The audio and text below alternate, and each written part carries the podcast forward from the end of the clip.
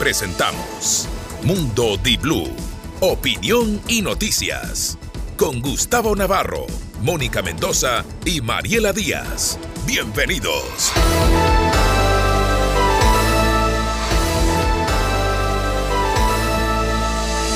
6 de la mañana con 30 minutos, 6 con 30 minutos. Muy buenos días, damas y caballeros, listos en Mundo Di Blue para darles esta información y opinión generada en los principales medios y agencias oficiales de prensa, radio y escritas. Lo más interesante de este 12 de octubre, Día de la Interculturalidad y la Plurinacionalidad.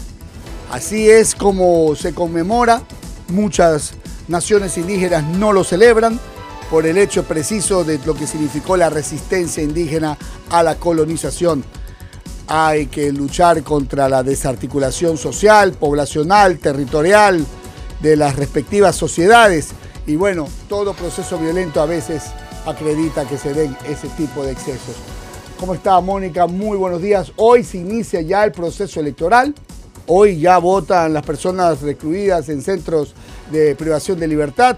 Y de igual manera, mañana ya con ley seca yo creo que el sigilo y todo lo que se diga a partir de este momento es muy importante. Sí, tener información, pero más que nada medirnos en la opinión.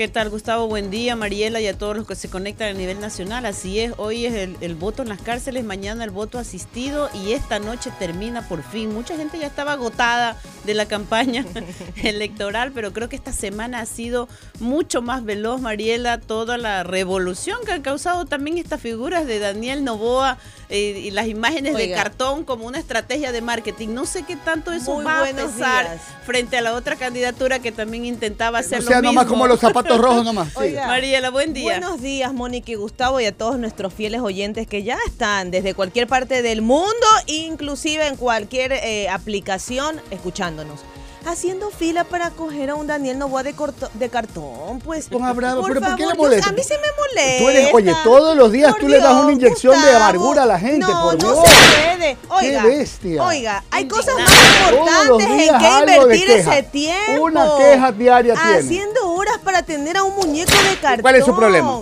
¿Y en qué le pica? Se puede invertir ese tiempo en otra cosa más yo importante. Quiero descansar viéndome el, descansar parado. Y, si quiero hacer TikTok. Bueno, ¿sabe qué? Le voy a traer un muñeco de cartón. un, muñeco de cartón mío le voy a traer. Oiga, pero.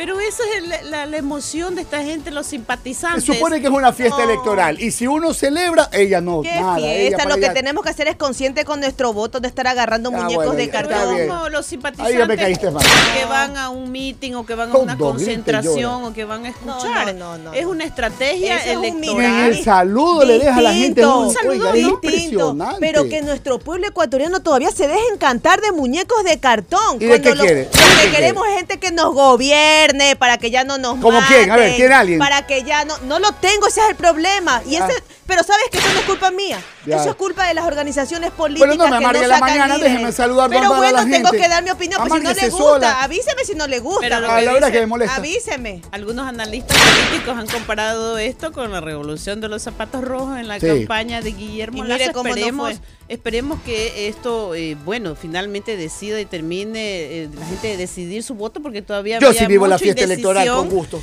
Y que se pueda ir el domingo con tranquilidad a las urnas. Escuchaba también una cosa importante al ministro Zapata que decía desde hoy ya los militares también van a los centros educativos que como en la primera vuelta y que eso garantizó la seguridad en los Y cuando ayer pedíamos, ¿cuándo estuvo aquí el señor Fantoni? Ayer. Ayer, ayer bueno, tuvimos.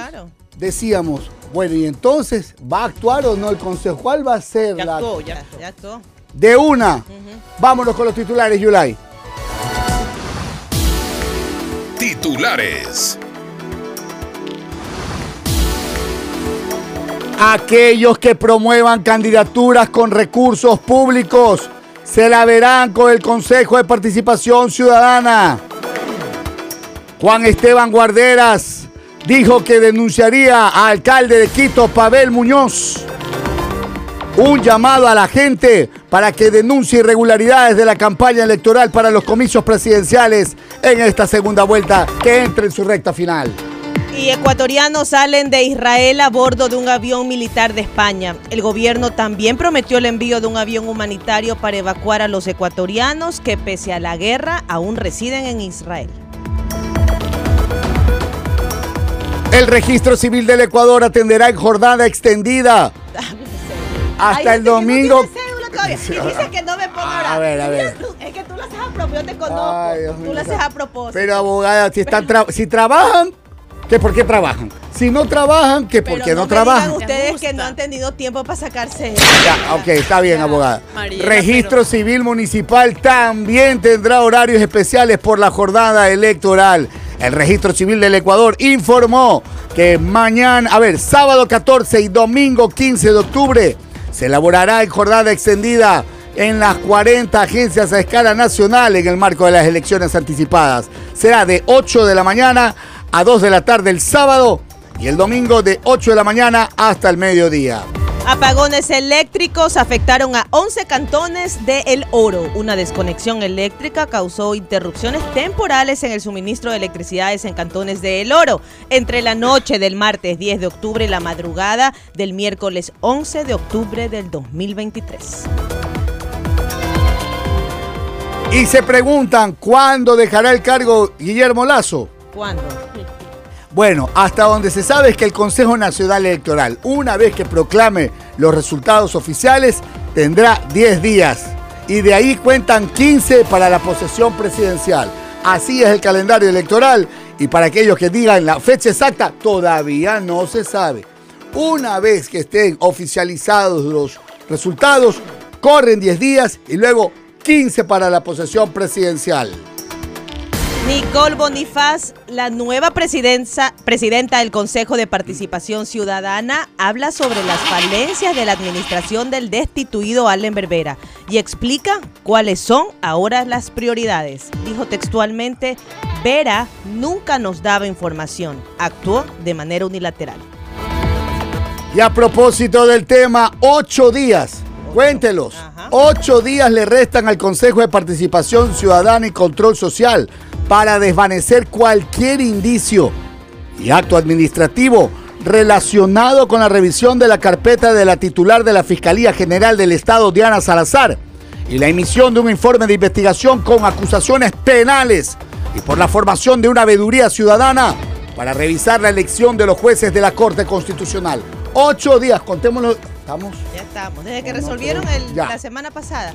23 of October, we gotta talk. Y en, ese misma, en esa misma línea, la Corte Constitucional le encargó al Consejo de la Judicatura resolver acciones en contra del juez Leiber Kimis, pese a que constató que el juez de Manabí falló en contra de un dictamen interpretativo del 2019, no consideró la Corte Constitucional destituirlo y dejó que lo resuelva la propia Judicatura. 6 de la mañana con 39 minutos. Esto es Mundo Di Blue. El mango, la pitahaya y la carne de cerdo se presentan como los potenciales productos de exportación hacia Corea del Sur, país con el que Ecuador realizó la prefirma del Acuerdo Estratégico de Cooperación Económica, SECA por sus siglas en inglés, este 10 de octubre. Y el nuevo director del SNAI, Fausto Cobo, aseguró que en dos meses que tendrá de gestión trabajará para tener una relativa seguridad en las cárceles y que las reparaciones en la cárcel de La Roca dependen de la respuesta de la empresa aseguradora. Y polémica y sigue ardiendo el tema. El ex candidato presidencial por el movimiento Construye, Cristian Zurita, aseguró que el 8 de octubre pasado tuvo que salir a informar que un testigo protegido reveló bajo juramento a la fiscalía que el responsable del asesinato del ex candidato Fernando Villavicencio es el gobierno de Correa, pues el propósito para evitar que destruyan la revelación.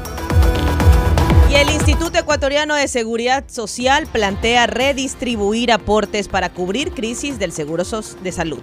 La propuesta para reducir los aportes de otros seguros para atender la crisis de salud fue trabajado con asesoría del FMI. No se tocará a pensiones.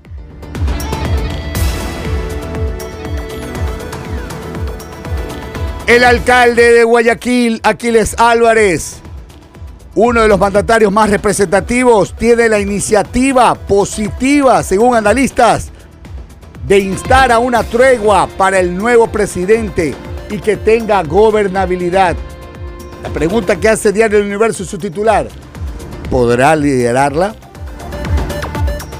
Luisa González cerró campaña en medio de un aguacero en Quito. La candidata presidencial de correísmo, Luisa González, señaló que el balotaje del 15 de octubre no es una elección más para los ecuatorianos y llamó a cuidar el voto.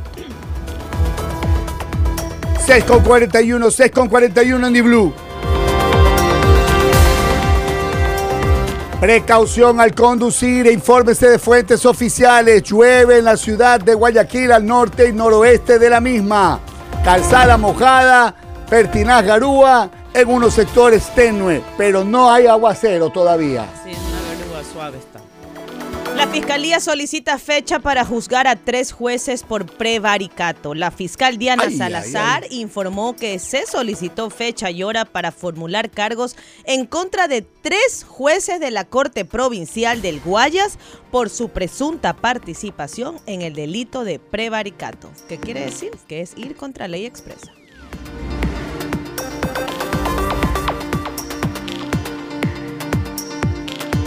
El Ministerio de Salud Pública presentó un manual para la articulación de prácticas y saberes de parteras y parteros. Los ancestrales an- en sus tradiciones tendrán un curso. Mire usted, está bien, ¿no? Está bien, me parece muy interesante, ¿ah? Sobre todo que, bueno, en sectores rurales se utiliza mucho la figura de la partera. Y la Copa Mundial del Emprendimiento se realizará en Ecuador. El evento reunirá, reunirá alrededor de 370 mil emprendedores de más de 200 países y se desarrollará por quinta vez en Ecuador. 6 con 43 de la mañana. Que vengan más feriados, que vengan más feriados, pide el sector turístico. 64 millones de dólares dejó el pasado feriado 9 de octubre. Los viajeros decidieron visitar principalmente Pichincha, Guayas, Azuay, Santa Elena y Manabí. Crean una fundación en homenaje a Fernando Villavicencio. Uno de los objetivos de la Fundación Fernando Villavicencio será generar estrategias de prevención y disminución del crimen organizado en Ecuador y el mundo. La Unión Europea le dice a Ecuador, súbete a la bicicleta, pero no a la de Carlos Vives y Shakira. Llévame, dame tu bicicleta. Ay, ay, Óyeme, ay, Carlos, qué llévame lindo tu eso. bicicleta. La cooperación bilateral Movilidad Verde en ciudades en Ecuador es un pacto que incluye la ejecución del programa en el cual impulsan la movilidad urbana sostenible. Ya que nos fuimos internacional, más de 338 mil personas desplazadas en Gaza, según la ONU. La Organización de las Naciones Unidas informó que más de 338 mil personas se vieron forzadas a abandonar sus hogares en la franja de Gaza, mientras Israel mantiene intensos bombardeos en la zona. Y el alcalde de Cuenca reacciona. Mire usted, ayer lo vi. Bravísimo. Pérese. Bravo. Cristian Zamora dice que él pidió de dar de baja el proceso de contratación del youtuber Luisito Comunica, luego que el CERCOP emitió un informe con dos observaciones que, a decir del alcalde, ojo, eran totalmente justificables. Igual le tiraron abajo el proceso. Igual tuvo la empresa privada que hacerlo y ya había vendido entradas. 3.000 entradas había vendido. Déjeme decirle, me alegra. Ah. Me alegra. Esos 300 mil podemos usarlo o Por lo puedo utilizar en otra cosa. Y 52 días después todavía hay afiches de candidatos perdedores.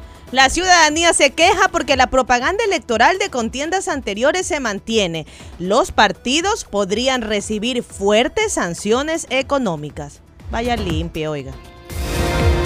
6 de la mañana con 45 minutos y la aprobación sobre la presencia de militares de Estados Unidos en Ecuador tiene dos vías. La viabilidad de la propuesta puede estar en la cancha de la Corte Constitucional o de la nueva Asamblea. Trataremos del tema. Y buscan psicólogos para concursos de jueces de la Corte Nacional de Justicia. Deberían ser para los usuarios que sufrimos. Estos profesionales tomarán pruebas aspirantes a magistrados de la más alta instancia de la justicia ordinaria del país. Yo le, Así lo se le enviaría a mi mamá. el 11 de octubre, que cumple Ella les con la enseñaría fase lo que de es bueno, lo que es correcto y lo que es incorrecto. Así de sencillo. Y eso, lamentablemente, Gustavo, eso ya se Una enseña regla. Nada en más. Una sola, el Espol San Martín de Porres ¿en Como violencia indígena, diríamos. ¿En serio, por acá, reglazo, como sí. justicia. Ahí uno solo contra el piso. Y en lo internacional,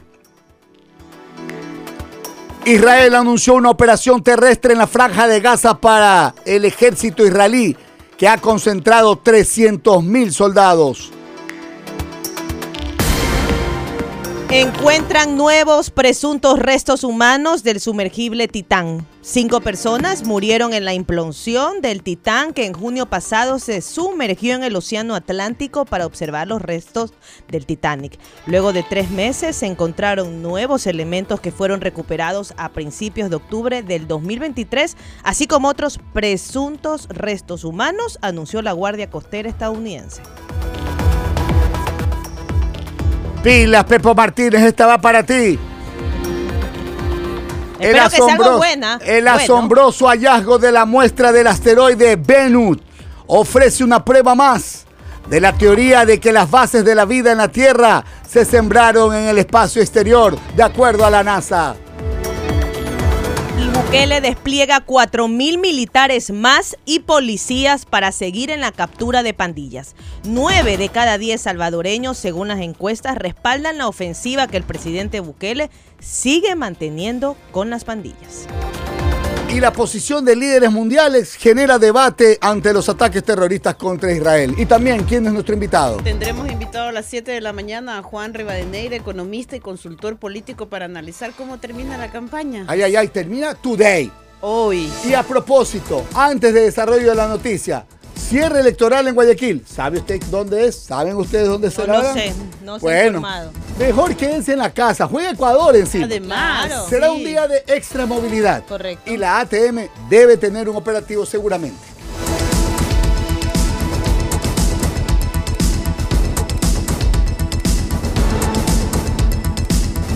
Seis de la mañana con 48 minutos. Bueno, vamos paso a paso, uno a uno, en los temas que estamos hablando. Primero, manejen con mucho cuidado a aquellas personas que están yéndose, e inclusive ya en el litoral. eh, se manifiestan eh, eh, bastantes llamadas y nos están escribiendo a propósito de esta mañana. En Guayaquil sí hay lluvia, en Santo Domingo hay lluvia, Esmeraldas también amaneció lloviendo. Repito, en tres provincias del litoral ecuatoriano hay lluvia. En este caso, Santo Domingo, Los Áchilas más central, pero Esmeraldas y también Quevedo y Guayaquil, en este caso son tres ciudades, cuatro provincias también, que tenemos cuatro ciudades y cuatro provincias distintas en donde ya hay lluvias ocasionales. Hoy en la mañana se prevé en la tarde que llueva también en otras capitales de la provincia de, a ver, la provincia de Los Ríos, ya dijimos, ya, provincia de Manabí y también en El Oro. Sí, ayer, y ayer hizo un calor No, lo- lo- yo sí puedo decir que eh, insoportable. está fallando inclusive ya algunas conexiones eléctricas ah, por el sobrecalentamiento de los equipos. No se trata ya solamente de eso. Oiga, la gente cree que... No abastece, No, no, como yo dicen. tengo aire acondicionado. Pobres aire acondicionado. Oiga, deben de ponerles un techito porque imagínense con la energía y además el calor. Oiga, qué calor ayer Expuestos hizo al calor. toda la tarde. Se le funden los equipos. Inhumano, inhumano. Sí. Manejar así, los por cortes, Dios. estos cortes eléctricos que sin avisar llegan, usted mencionaba en No el me diga- oro, no en me el diga oro, que usted otra vez le pasó a mencionaba en el usted. oro, eh, hay Mónica, muchas- se le va la luz y el agua. el siempre. agua y la luz, Sí, sí, oiga. y además en el oro, ayer se reportaban, tengo familiares en el oro, el, el tema de los cortes de energía sin avisar los sectores productivos, los negocios, restaurantes se quedaron afectados porque el corte de luz llega en cualquier momento. Bueno, eh, la primera noticia que, que queríamos comentarles con ustedes, 6 y 50 de la mañana. Eh, Luisa González y Daniel Loboa, bueno, terminan hoy su campaña electoral. Hay anuncios, ya vamos a leerlos dónde y cuál es el periplo que van a seguir los candidatos, porque van a tratar de estar junto a sus simpatizantes en mayor cantidad de territorio y, por supuesto, donde más se consolide su voto duro. Pero 635 mil adolescentes entre 16 y 17 años, dato oficial del Consejo Nacional Electoral. 635 eh, mil adolescentes entre 16 y 17 años están habilitados para sufragar. El voto joven se convirtió en uno de los más peleados entre los dos candidatos. Puede dar un presidente. Puede dar presidente. Mira esa, esa diferencia eh, marcada y que, bueno, Luisa González y Daniel Novoa son los que principalmente deben saberlo de lo que se disputan este domingo, ¿no? Eh, tienen también una campaña, como diría, para el voto joven y esa intensa actividad de redes sociales y encuentros con influencers que tratan de mostrar el lado más íntimo y personal. Esa es la manera en la que están seduciendo el voto joven. Es la única forma de llegar al pueblo Porque a los muchachos de 16 y 17 años, y ahí viene la pregunta. Puro TikTok esos chicos. Y le pregunto, los, estos jóvenes tienen dos tipos de influencia para elegir. Sus padres. Correcto. ¿No? Y lo que ven en redes. Punto. Ni siquiera lo que le digan los amigos porque hasta por llevarle la contraria. El voto joven, sin duda, entre los mayores de edad hay más de 3.4 millones de ecuatorianos. Entre los 18 y 29 años que conforman. Escuche, 3.4 millones entre 18 y 29 años, que sigue siendo gente joven. Así que para conectar con los jóvenes, tanto González del Movimiento de Revolución Ciudadana, que lidera el expresidente Correa, como Novoa de la Alianza Democrática Nacional, han entrado de lleno en TikTok. De lleno en TikTok.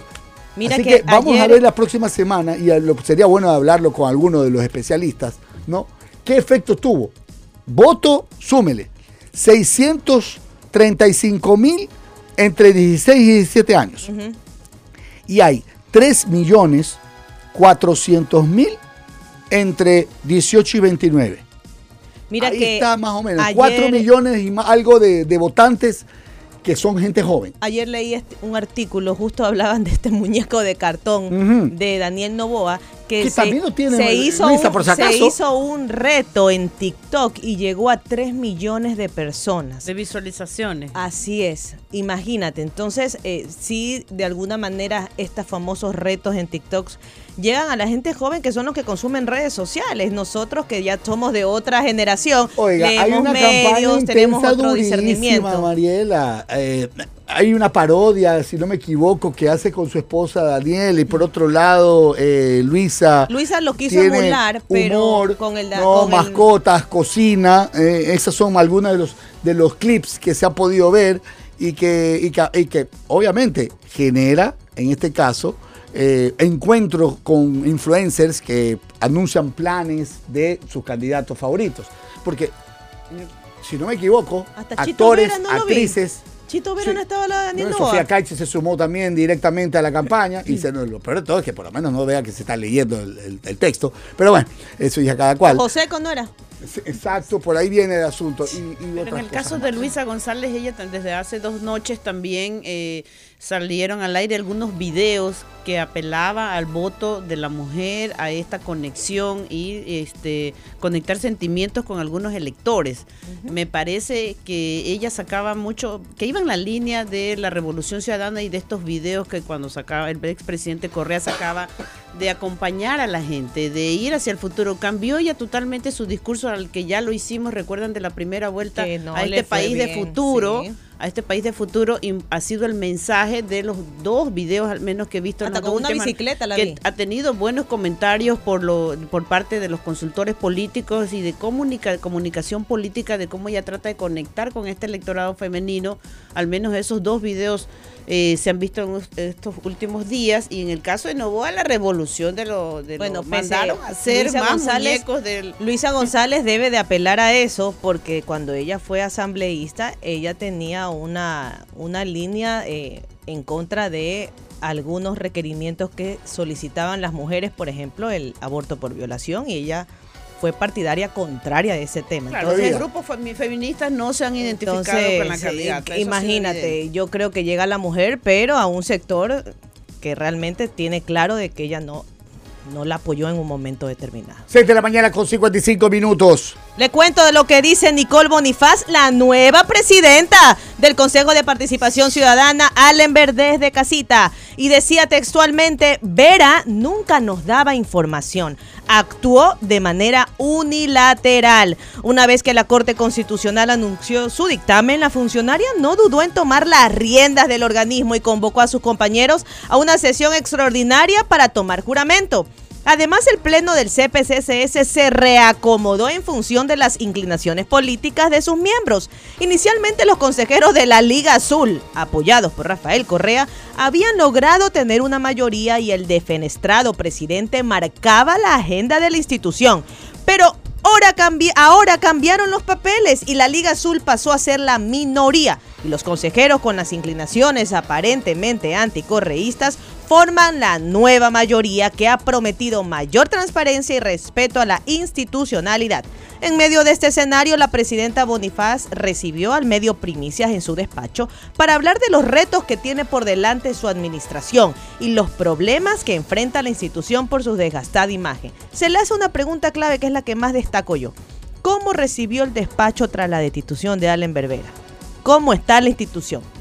Ella responde. ¿Cómo estaba? En temas de actos administrativos todavía estamos solicitando la información a todas las áreas. Especialmente hay algunos pedidos para saber si se ha llevado a cabo algún proceso de contratación sobre personal, más que nada para saber cuántas personas tenemos.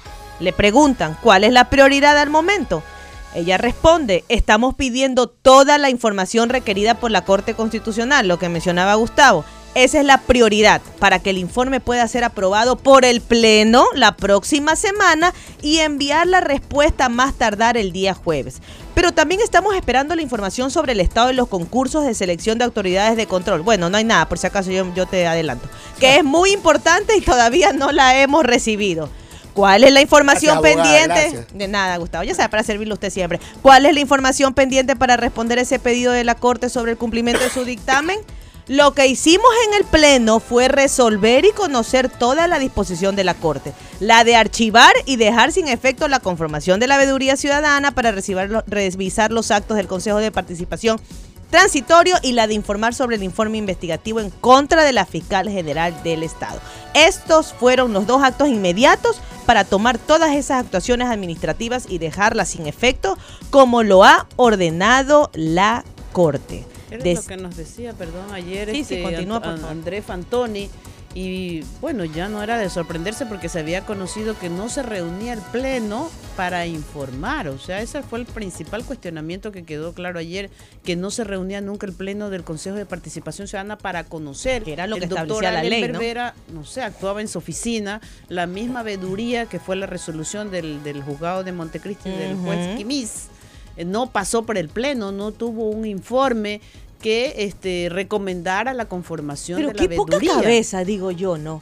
¿Cómo o sea, qué poca cabeza, Mónica, porque si yo sé que estoy con viento en contra, con un Consejo de Participación Ciudadana muy cuestionado, yo por lo menos disimulo y hago y cumplo lo que está en la ley. O sea, no te pido más, porque si la ley está ahí para cumplirla, la acato. Entonces no lo hacen y se saltó el pleno. Y saben la última que les doy, lo que dijo ayer Nicole Bonifaz, que la anterior administración nos pasaba los informes ni con 10 minutos de anticipación. Entonces, no podían revisar ni tener un criterio para votar en favor o en contra. Bueno, eso también ha sido una queja en el Consejo Nacional Electoral. La consejera eh, Marilena Nájera siempre se, queja, con en Diana cada sesión de que los informes le llegaron a último momento y no ha habido tiempo de revisarlos. Muy bien, vamos a hacer una pausa en este, esta entrega del día 12 de octubre para todos nuestros escuchas. Estamos en Spotify y también en Facebook. Y al regresar tendremos ya a nuestro invitado. Así es, a Juan Rivadeneira, economista y consultor político, para analizar cómo termina la campaña presidencial. Mundo Di Blue, opinión y noticias. Se escucha en Ambato y Latacunga 99.7. Estás escuchando Mundo Di Blue, noticias y opinión.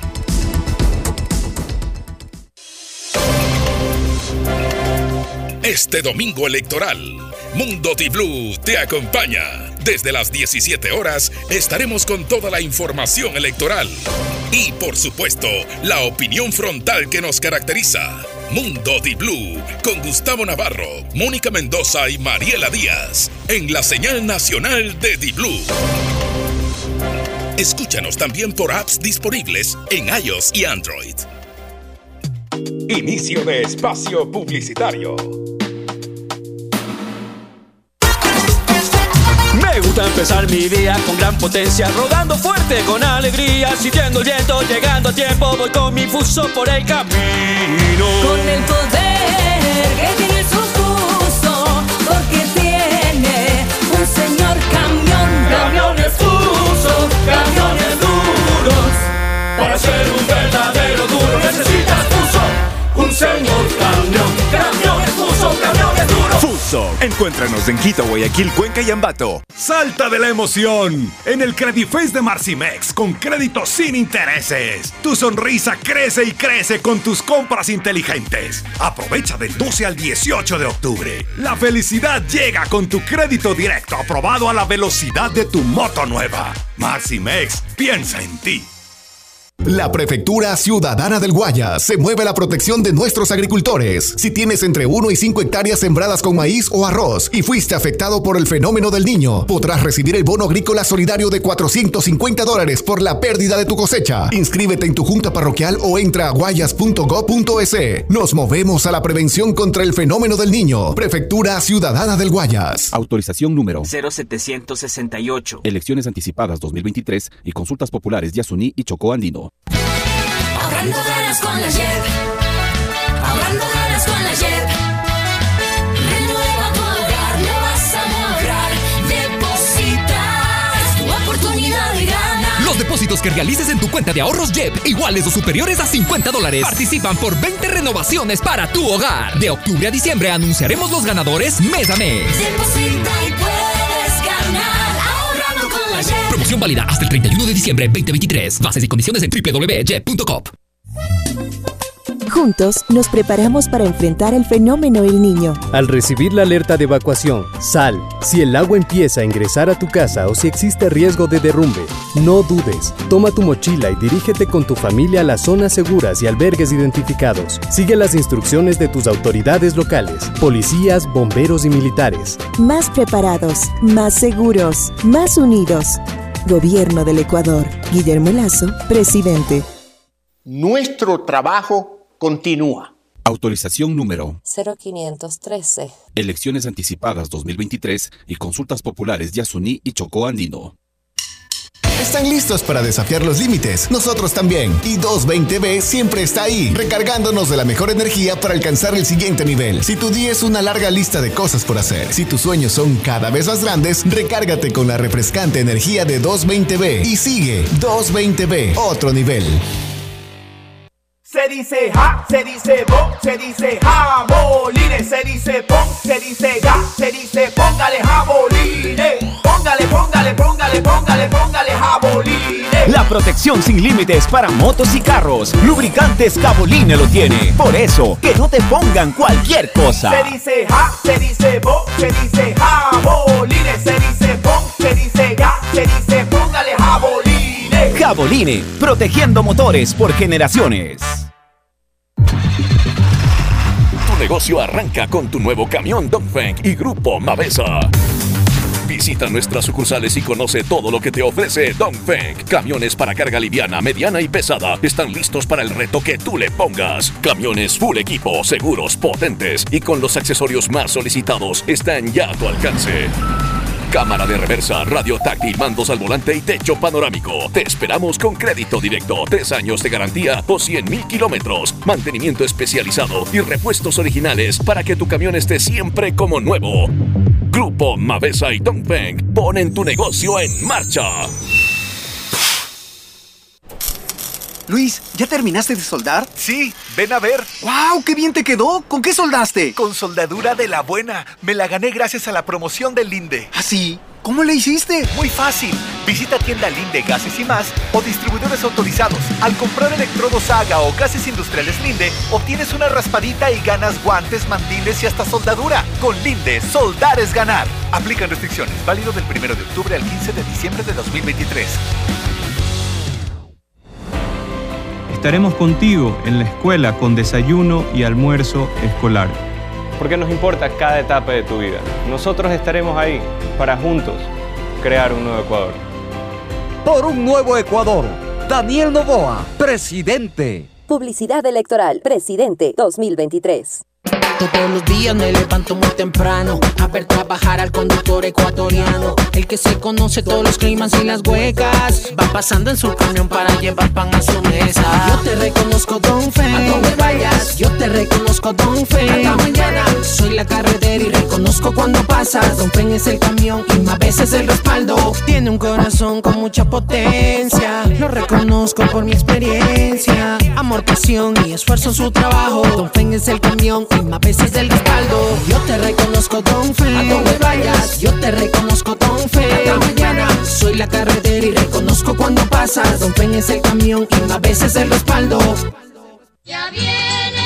El fenómeno del niño se acerca y es mejor tomar precauciones. Limpia las canaletas de los techos y revisa que no tengan huecos o filtraciones. Ten lista tu mochila de emergencia con alimentos, medicinas y una linterna. Si el agua entra, apaga los breakers para evitar cortocircuitos o incendios. El fenómeno del niño viene y la Prefectura Ciudadana del Guaya se mueve, limpiando canales, preparando albergues, armando kits de alimentos, además de informar y prevenir. Prefectura Ciudadana del Guayas.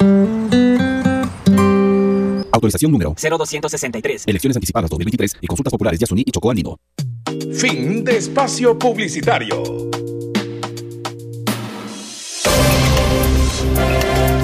Este domingo electoral, Mundo Di Blue te acompaña. Desde las 17 horas estaremos con toda la información electoral. Y por supuesto, la opinión frontal que nos caracteriza. Mundo Di Blue con Gustavo Navarro, Mónica Mendoza y Mariela Díaz en la señal nacional de Di Blue. Escúchanos también por apps disponibles en iOS y Android. Mundo Di Blue, opinión y noticias. Se escucha en Loja 101.3. Estás escuchando Mundo Di Blue, noticias y opinión. Mundo Di Blue presenta Contrarreloj. Yo creo que lo que ha sido estas semanas es para redefinir qué puede funcionar y qué no.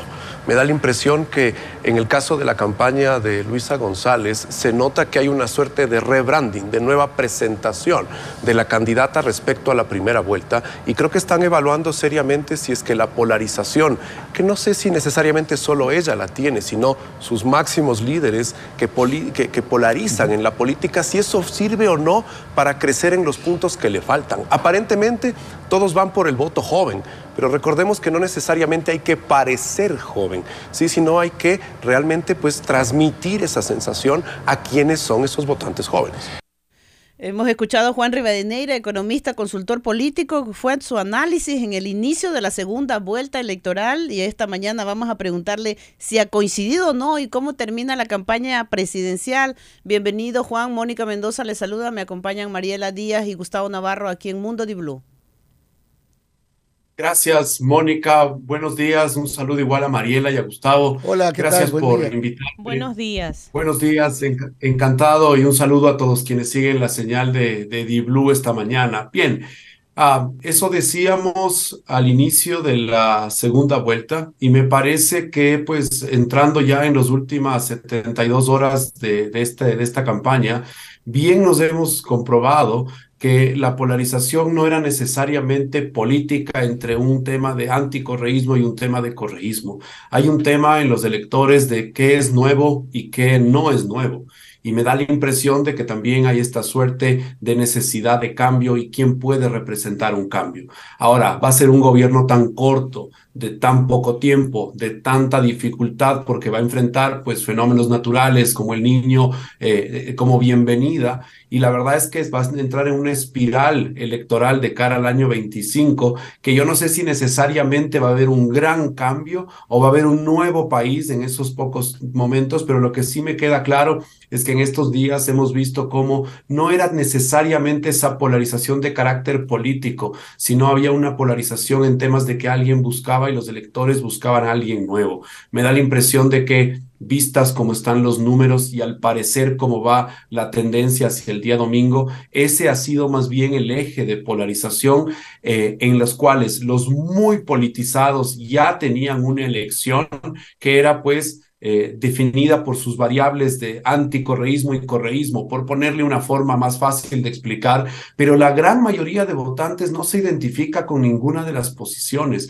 y estaba buscando algo diferente. Y me parece que quien fue a buscar o quien estaría buscando más cerca y de una forma más eh, eh, empática ese tipo de electores no politizados, sí, es el candidato Daniel Novoa, como se pueden ver en las últimas encuestas. Ahora, Siempre el Ecuador y el mundo ha dado sorpresas de último momento y yo creo que nos estamos enfrentando a unas 72 horas muy interesantes en las cuales en especial las redes sociales, escuchamos en la publicidad ahora en el corte que todavía están rodando spots de los candidatos, porque hasta hoy día pueden hacerlo en radio, en televisión y en prensa, porque el financiamiento, además de campañas, es público en términos de, publicidad, pero el fin de semana y desde el día de mañana será únicamente en las redes sociales, donde será el gran espacio de la última batalla por los indecisos. Y lo cual es peligroso, Juan, buenos días. Digo peligroso porque los medios tradicionales tenemos un editorial, un sesgo obviamente de responsabilidad y también de, ley, de marco jurídico. Para nosotros, en cambio, nos prohíbe la ley hacer cualquier tipo de, comentario o, por supuesto, dar información de estadísticas o de las encuestas. Cuando usted en su editorial del Diario Expreso hablaba de, la, de la situación del riesgo de última hora, que un candidato u otro pueda tomar o jugar al empate eh, en cuanto a, los, a lo que podía costarle caro a cada candidato. Específicamente hoy, ya de lo que se ha dicho y lo que usted considera, Juan, ¿cuál es, ¿dónde están los votos a ganar? ¿A quién cree que han apuntado ambos? No, bien, Gustavo, es, es, es precisamente lo que usted señala. Primero, el hecho de que yo decía que quien jugó jugó al empate en el debate porque habían hitos en la segunda vuelta. El, en, quizás si citamos dos hitos en la primera fueron el magnicidio del candidato Villavicencio y segundo el debate presidencial que fue una semana antes de la primera vuelta. En este caso fue dos semanas antes, lo cual es una infinidad de tiempo en política, primero. Y segundo, que pues me parece que si los números estaban, están correctos, eh, el candidato Novoa sentía que tenía una holgura respecto a González y por eso iba a jugar el empate al, debate y no pues mostrar o arriesgar demasiado a que un error pueda costarle caro. No hubo errores. Usted dijo no hay errores espectaculares. Usted dijo no hay errores espectaculares. Así es, no, no existió nada que nos quede en la retina. Es decir, ¿quién puede ponerle un titular al debate de la segunda vuelta? Nadie. Creo que no existe un titular. Nos podemos acordar de un titular del debate del, ingeniero Febres Cordero con el doctor Borja, o nos podemos acordar de un titular en el, en el debate del candidato Lazo con el candidato Arauz, cuando todavía el no era presidente Guillermo Lazo. Pero creo que en este debate no nos quedamos con ningún titular y eso lleva a pensar que simplemente estaba jugando pues el candidato que lideraba la encuesta al empate y creo que Luisa González un poco a mostrar que estaba preparada. Ahora, bien Gustavo preguntaba, ¿dónde están los votos? Que esa es la pregunta de segunda vuelta. Porque yo no comparto cuando algunos colegas dicen todo comienza de cero. Bueno, los candidatos llegaron de alguna forma a la segunda vuelta con un electorado. Y mucha gente ya sabe por qué iba a votar, ya eligió.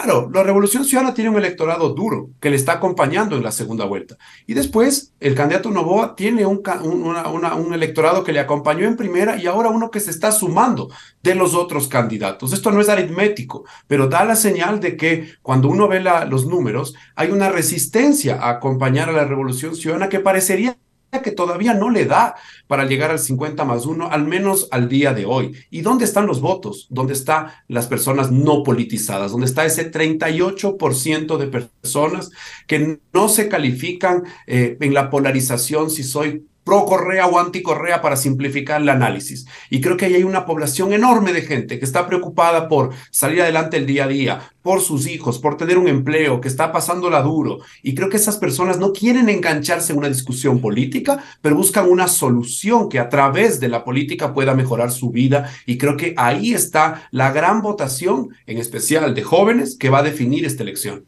Juan, ¿y cómo llegan? Si tú crees, este, eh, eh, han logrado posicionar eso que el país está demandando, que el elector está pidiendo, como tú acabas de decir, o cómo, cuál sería el titular tuyo en este cierre de campaña?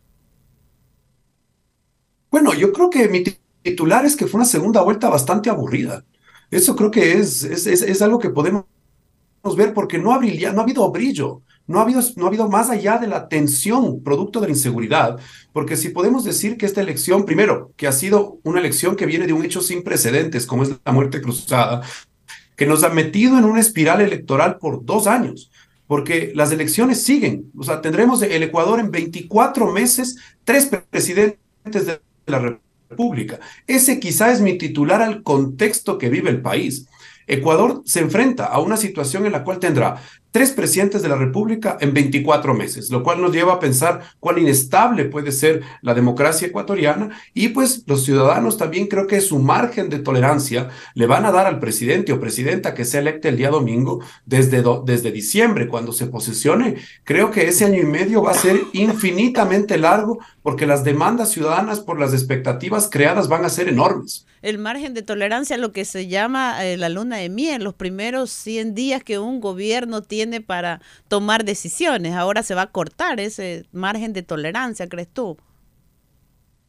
Pero es curioso porque esto es como cuando hablan de los meses de gracia, cuando uno se enfrenta a una deuda, porque los, los, los el que gane la elección el día domingo va a tener dos meses de gracia, porque el día 15 de octubre, sí, eh, pues ganará alguien la elección y recién asumirá el poder hacia el 15 de diciembre, días más, días menos, no lo sabemos exactamente, pero tendrá dos meses de gracia. ¿Para qué? Para precisamente preparar esos 100 primeros días que usted anota, Mónica. Y es decir, ¿qué vamos a hacer esos 100 días? Y yo creo que son tres meses o cuatro meses máximo en que van a tener que darle una señal a la población de que en términos de seguridad hay algo mejor y en términos de economía también. Por eso es que los dos han ido y ha habido esta gran discusión sobre el tema del uso de las reservas internacionales. No nos pongamos muy técnicos, pero es un tema de necesidad de dinero para ponerlo en la calle.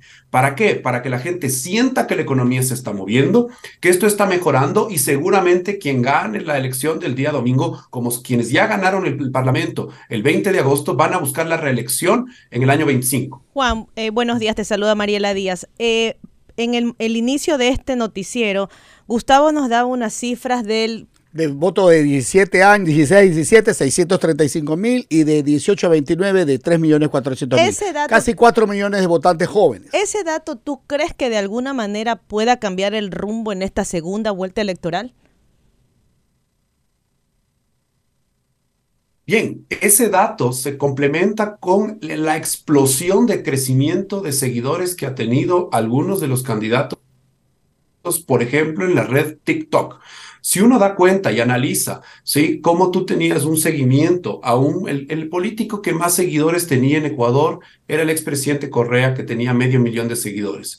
Hoy, ¿sí? Después de la explosión, y creo que los días estos que hemos visto de esta campaña a propósito del famoso cartel del candidato Novoa, ¿sí? Tú ves números, y esto no es una opinión, son números, supera ya el millón de seguidores. Sí, y creo que la conversación de muchos eh, jóvenes de las edades que ustedes han marcado están precisamente en esos espacios, en esos territorios de conversación, como se llama técnicamente. Y creo que ellos también tienen dos fenómenos. Uno, que también tienen una volatilidad ¿sí? en su cambio de su votación, porque no necesariamente están politizados, están con claro, el partido simplemente cumplen el reto. Persona. Claro, cumplen el reto. Juan, pero eso correcto, se correcto, cumplen el reto y se montan a una tendencia. Exacto, se montan una tendencia, pero eso se traducirá en votos o no? Bien, estando cerca del, día domingo, creo que cada día y esto, bueno, pasaba en las elecciones tradicionales cuando iniciábamos una elección, no sé, con el 50 o el 60% de indecisos y llegábamos al día de la fecha de la votación y mucha gente llegaba, no sé, al 20% de gente que en la urna tomaba una decisión por el tema de su indecisión, ¿sí? Me da la impresión ahora de que muchos más, muchos jóvenes tomarán una decisión también hacia el día sábado, no obsta que mucha gente el día domingo decida frente a la propia urna, ¿sí? Juan, hay una hostilidad también digital post-debate y que se ha agudizado en las últimas 48 horas, donde hay cabezas visibles eh, que, se han manifestado a favor, en contra y con acusaciones severas, gravísimas, tanto para una tienda como para la otra. Eso, eh, por un lado, desvirtúa un poco estos otros, estas otras, otras comunicaciones digitales que se están dando. ¿Cuánto crees tú que esto puede generar en favor o en contra de cada uno de los candidatos?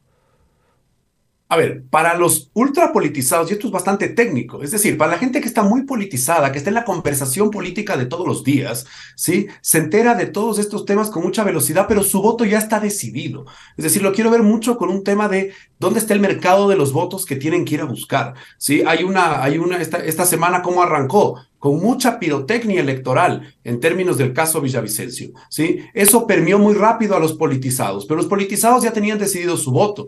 La gran pregunta es qué están viendo y qué están pensando y qué están escuchando los no politizados. Me parece que todavía falta mucho tiempo para que esa información cambie la decisión de alguien, más bien la decisión de las, de las personas no politizadas van por un tema de, oye, me gusta o no ese candidato, me parece interesante o no, o ha tocado un tema que a mí me parece que es interesante. Entonces yo creo que es, hay que separar las aguas de alguna forma y de ahí coincido con, con usted, Gustavo. Es decir, hay una campaña sobre el radar y vemos a los candidatos hablando de esperanza, de cambio y de temas positivos. Y hay una campaña bajo el radar, como esta famosa imagen del iceberg, que es bajo el agua, muy grande, en la cual están jugando una campaña que es lamentable para la democracia, que no sirve para construir cultura política y que también está en mano de los ciudadanos, en cómo reproducen, cómo hacen que crezca esa campaña que lo que crea es violencia política y nos aleja mucho de una sensación de mejora en nuestra cultura política y nuestro respeto a la democracia.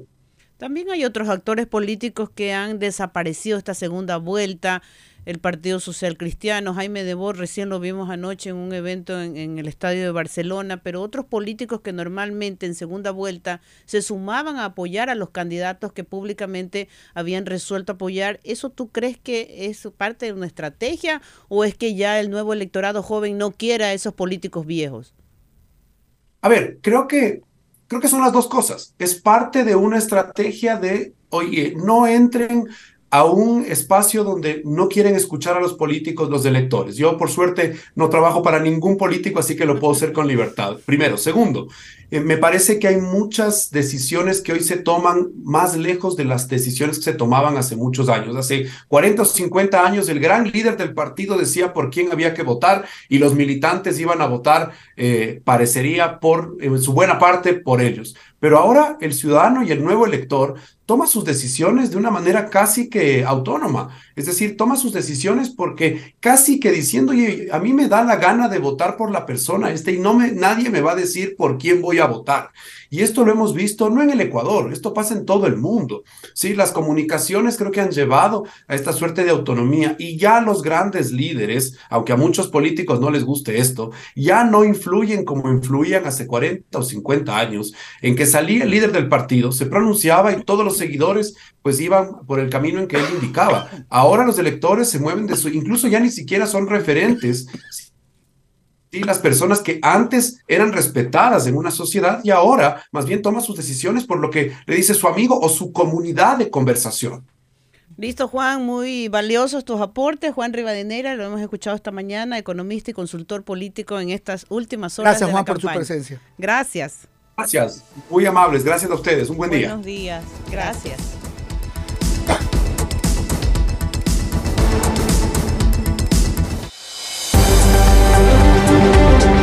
En Mundo Di Blue, internacionales.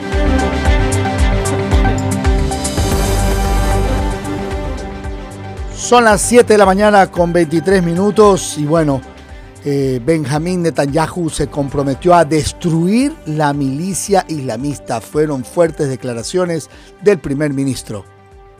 El primer ministro de Israel ha prometido destruir a Hamas en represalia por sus ataques terroristas. Benjamin Netanyahu dijo que cada miembro de Hamas es un hombre muerto. Benjamin Netanyahu formó un gobierno de unidad nacional y un gabinete de emergencia, donde fueron invitados el líder de la oposición Benny Gantz, junto a otros tres miembros liderado por Netanyahu, entre ellos el actual ministro de Defensa Joab Galant.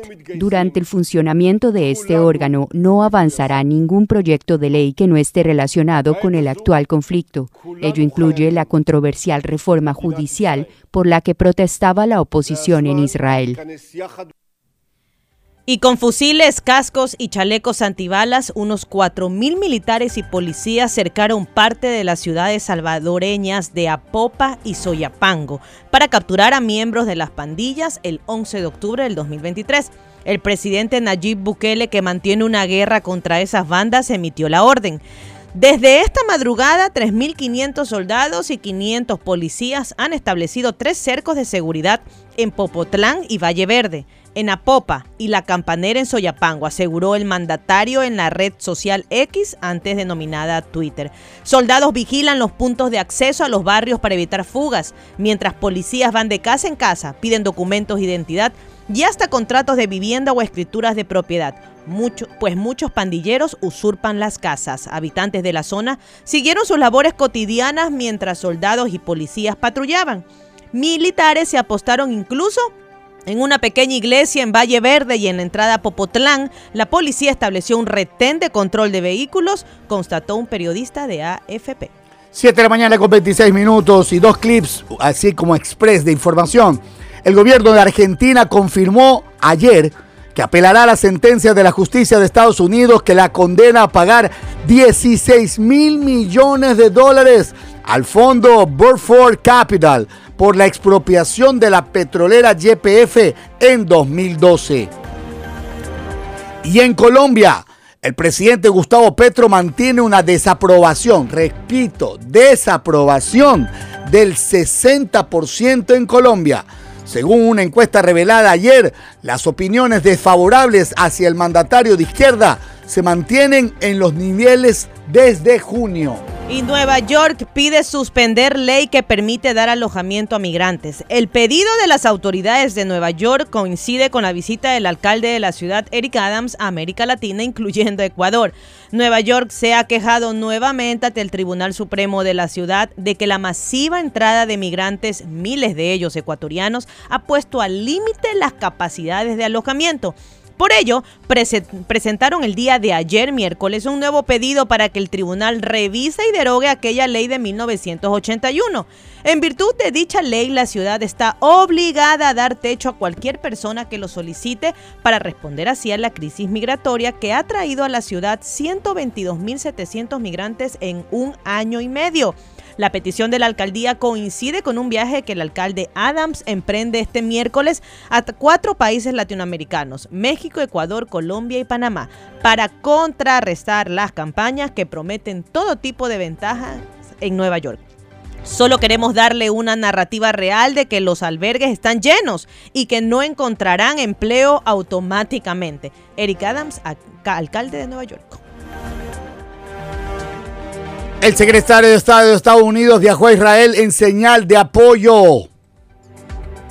El miércoles, el secretario de Estado de los Estados Unidos, Anthony Blinken, partía hacia Israel en un gesto sólido de solidaridad tras el sangriento ataque de Hamas.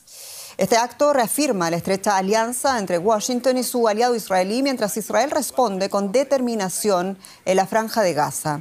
Blinken tiene previsto llegar el jueves a Israel para una visita rápida en la que muy probablemente se reunirá con el primer ministro Benjamin Netanyahu, quien ha jurado además una respuesta, decíamos, contundente ante lo que él describe como salvajismo por parte de los militantes islamistas de Hamas. Y trabajadores de Estados Unidos comenzaron a reforzar el muro fronterizo en la mexicana ciudad Juárez, donde los migrantes que han llegado en la última oleada récord se dicen desalentados y temerosos por la medida. En la urbe, que es fronteriza con la ciudad estadounidense de El Paso, Texas, iniciaron los trabajos que anunció la semana pasada la administración de Joe Biden para elevar aún más la estructura construida por el gobierno de Donald Trump en, de 2017 al 2021, algo que había rechazado el actual mandatario de Estados Unidos.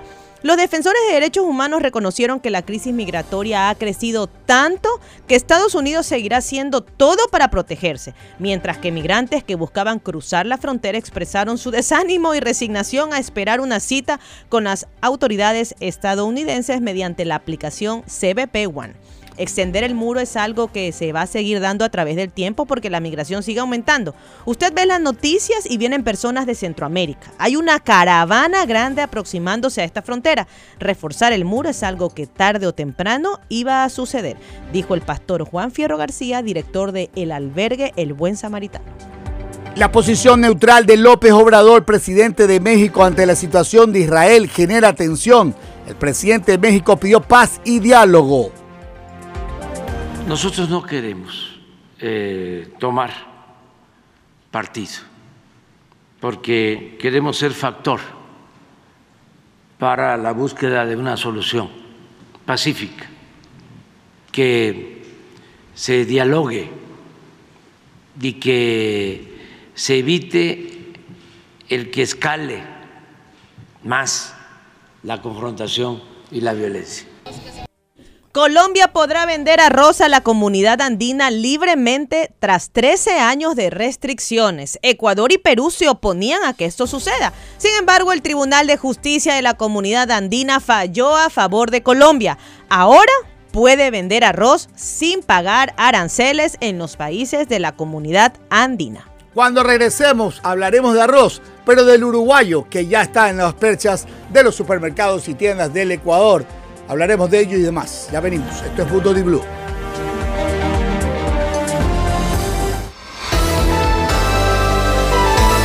Mundo Di Blue. Opinión y noticias. Se escucha en Babahoyo y Quevedo 88.7. Estás escuchando Mundo Di Blue. Noticias y opinión.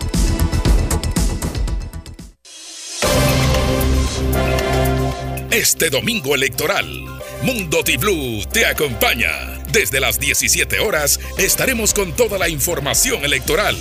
Y por supuesto, la opinión frontal que nos caracteriza. Mundo Di Blue con Gustavo Navarro, Mónica Mendoza y Mariela Díaz en la señal nacional de Di Blue. Escúchanos también por apps disponibles en iOS y Android. Inicio de espacio publicitario. Haz realidad tus sueños. Aplica el crédito 1 por 30 de Ban Ecuador y recibe hasta 5 mil dólares al 1% de interés a 30 años plazo. Ya se han entregado 255 millones de dólares en créditos, beneficiando a casi 90 mil familias, apoyando el liderazgo y la reactivación de las mujeres, que son el 53% de las beneficiarias. Entérate en banecuador.fin.es. Nuestro trabajo continúa. Gobierno del Ecuador. Guillermo Lazo, presidente. Autorización número 0538. Elecciones anticipadas 2023 y consultas populares Yasuní y Chocó Andino. Pásate al lado super. Super para ti, super para mí. Si alguien dice no, yo siempre digo sí. Olvidemos las recetas, vamos a experimentar. Aquí la variedad no cuesta más. Pásate al lado, super aventuras, super aceitunas, super rico y sano, fresco de verdad. Super los momentos, super variedad, super calidad. Aquí no cuesta más. Al lado. En Super Maxi, la frescura, el servicio, la tranquilidad y la variedad no cuesta más. Comisariato del Constructor está de aniversario y por sus 43 años quiere cumplir tus sueños y dejar tu casa como nueva. Por cada 50 dólares de compras en materiales de construcción, ferretería y acabados, recibe un cupón y participa por increíbles premios como la renovación de tu casa, 10 órdenes de compra, 22 herramientas eléctricas y muchos premios más. Obtén doble cupón comprando nuestras marcas auspiciantes Novacero y Edesa. Comisariato del Constructor, 43 años, siendo un mundo de construcción más cerca de ti. Revisa términos y condiciones en Vuelve a Perú. Hay mucha cultura por conocer. Recorre la ruta Moche. Visita la ciudadela de Chan Chan y la Huaca del Sol y de la Luna en la Libertad. Déjate maravillar por los tesoros del Señor de Zipán y las pirámides de Tucumé en Lambayeque. No esperes más y vuelve a Perú. Encuentra más información y planifica tu viaje en www.vuelveaperú.es. El fenómeno del niño se acerca y es mejor tomar precauciones. Limpia las canaletas de los techos y revisa que no tengan huecos o filtraciones. Ten lista tu mochila de emergencia con alimentos, medicinas y una linterna. Si el agua entra, apaga los breakers para evitar cortocircuitos o incendios. El fenómeno del niño viene y la Prefectura Ciudadana del Guaya se mueve, limpiando canales, preparando albergues, armando kits de alimentos, además de informar y prevenir. Prefectura Ciudadana del Guayas. Autorización número 0263. Elecciones anticipadas 2023 y consultas populares de Yasuní y Chocó Andino. Encuentra a tu nuevo favorito, Chevrolet Joy Sedan Black. Viaja con comodidad gracias a su amplio espacio interior y cajuela con gran capacidad para ir con todo a donde te lleven tus ganas de pasear. Chevrolet Joy Sedan Black con cuota desde 199 dólares. Encuentra a tu nuevo favorito. Ven a Chevrolet. Aplican términos y condiciones. Fin de espacio publicitario.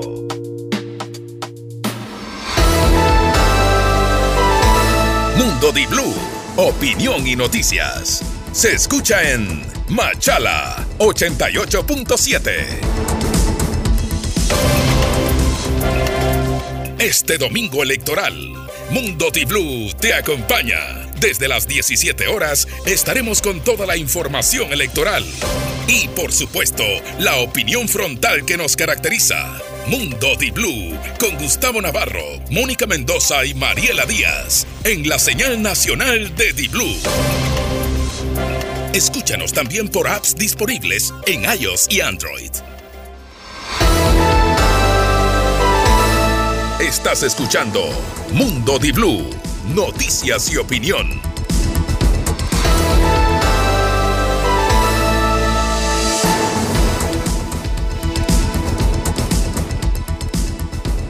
Y el precio sugerido de la gasolina Super Premium 95 volvió a subir este mes. Periodo comprendido ahora entre el 12 de octubre hasta el próximo 11 de noviembre. El combustible que después de un año vuelve a ser único con precio liberado en Ecuador por la salida al mercado de la Eco Plus 89 desde el 1 de octubre pasado. Repetimos, el precio sugerido de la Super será de 4 dólares 37 centavos el galón. ¿Usted le pone Super?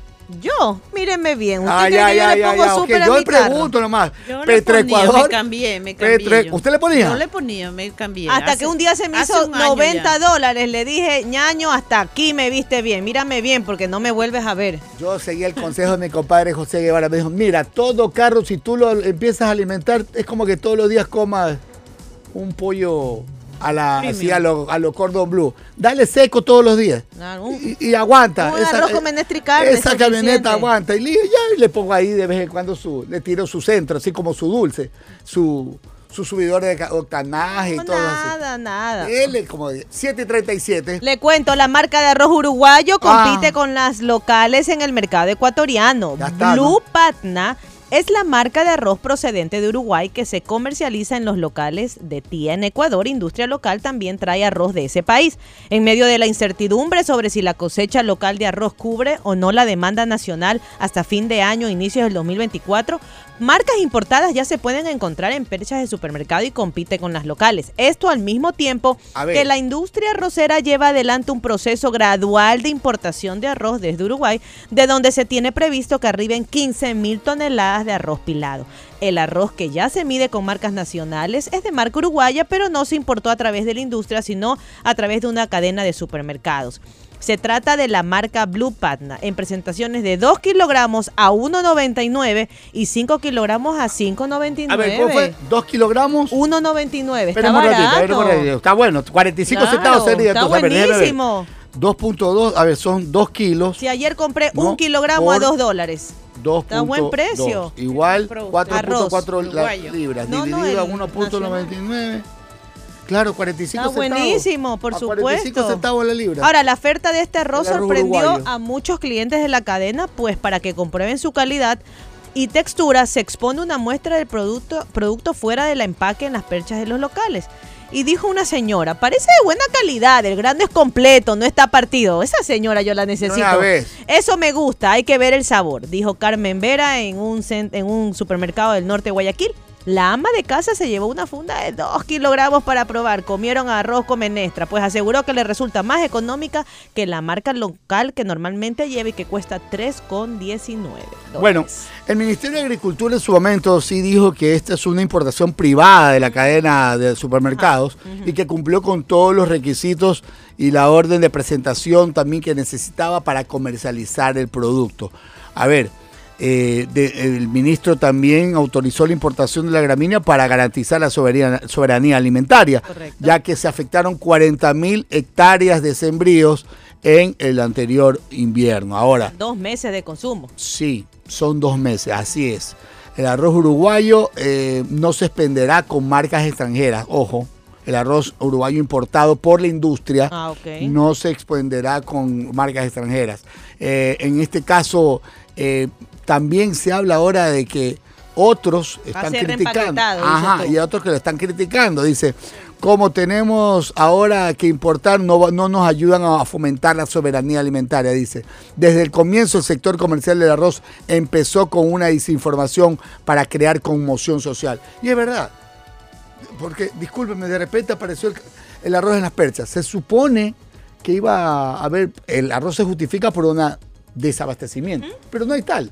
Cuando había escasez, eh, iba Ahora a entrar. quieren vender su arroz porque sabe que hay arroz uruguay. Ahora sí quieren vender el arroz de ellos. Ya, pues apareció el arroz. La supuesta.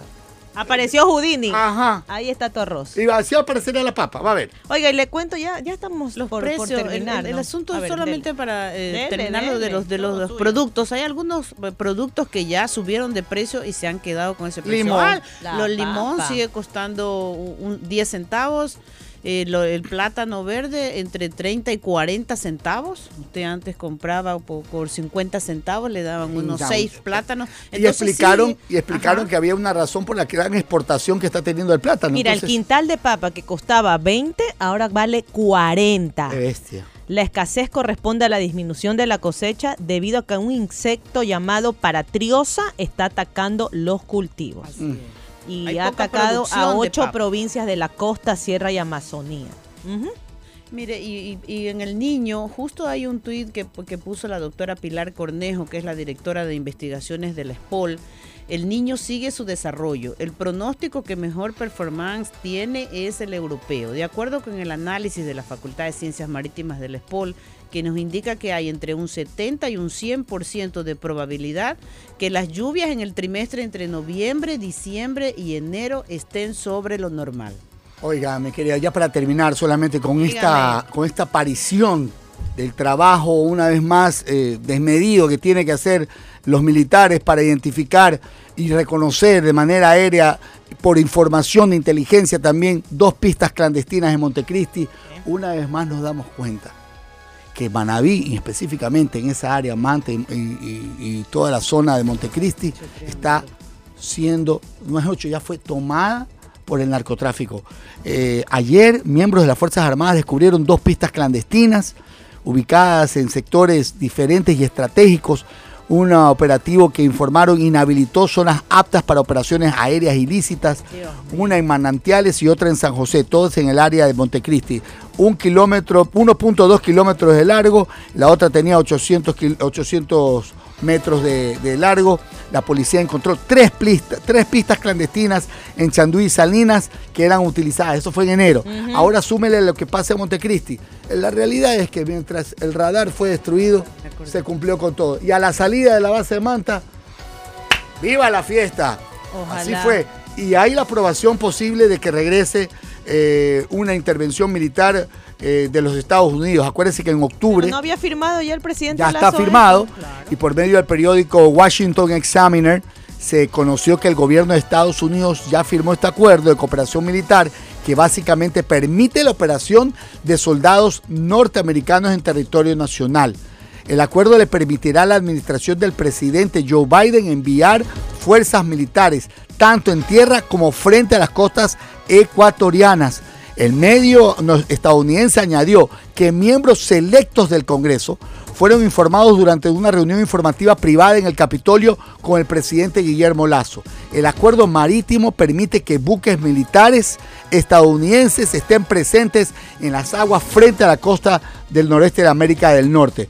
Los carteles de la droga colombianos utilizan para transportar cocaína, obviamente, pero ahí viene el tema. El canciller Gustavo Manrique ya ha aclarado que no se trata de una nueva base militar que operó en el 2009, sino que la aprobación de la Constitución prohibió este tipo de operaciones. Pero, ¿qué puede pasar? La Corte Constitucional, que le hagan una propuesta legal para su aprobación, debido a que actualmente no hay una Asamblea Nacional tras la muerte cruzada. Y lo otro, que ya cuando esté la Asamblea, los expertos de seguridad propongan, propongan una estrategia militar o de seguridad que los eh, padres de la patria voten Ya a favor. cuando se vaya. Ya que se vaya este gobierno, Gustavo, créeme. Ya. Qué desazón. Ya. Qué Vamos, desazón. nosotros también nos Nosotros tenemos que nos ir vamos, esta pero- mañana. Pero bueno, fuera que el gobierno se fuera ahorita también con Y, y nosotros. ratificamos, estaremos con ustedes a las 5 en punto de la tarde. Bien, este con domingo. datos bien. o, ya oficiales y con todos los protagonistas de este comicio de, de elecciones anticipadas 2023. Les informaré si venden churros o no venden churros. También, y bueno, básicamente le diremos quién se quedará con los churros hechos. Claro, eso también. Ah, en la política también ese es un término válido. Que tengan un excelente día y, ojo, que gane Ecuador. Que gane la tri. Ya, Buen día el santo todos. de cabeza. Buenas. 88.9 presentó Mundo Di Blue. Opinión y noticias. Con Gustavo Navarro, Mónica Mendoza y Mariela Díaz. Hasta la próxima.